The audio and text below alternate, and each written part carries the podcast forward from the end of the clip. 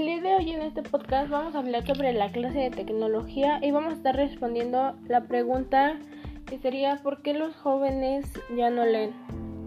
Y en mi opinión los jóvenes en estos tiempos ya no leen ya que ahora la tecnología influye mucho en su vida cotidiana. Ahora solo están pendientes a redes sociales, videojuegos y otras cosas de su interés.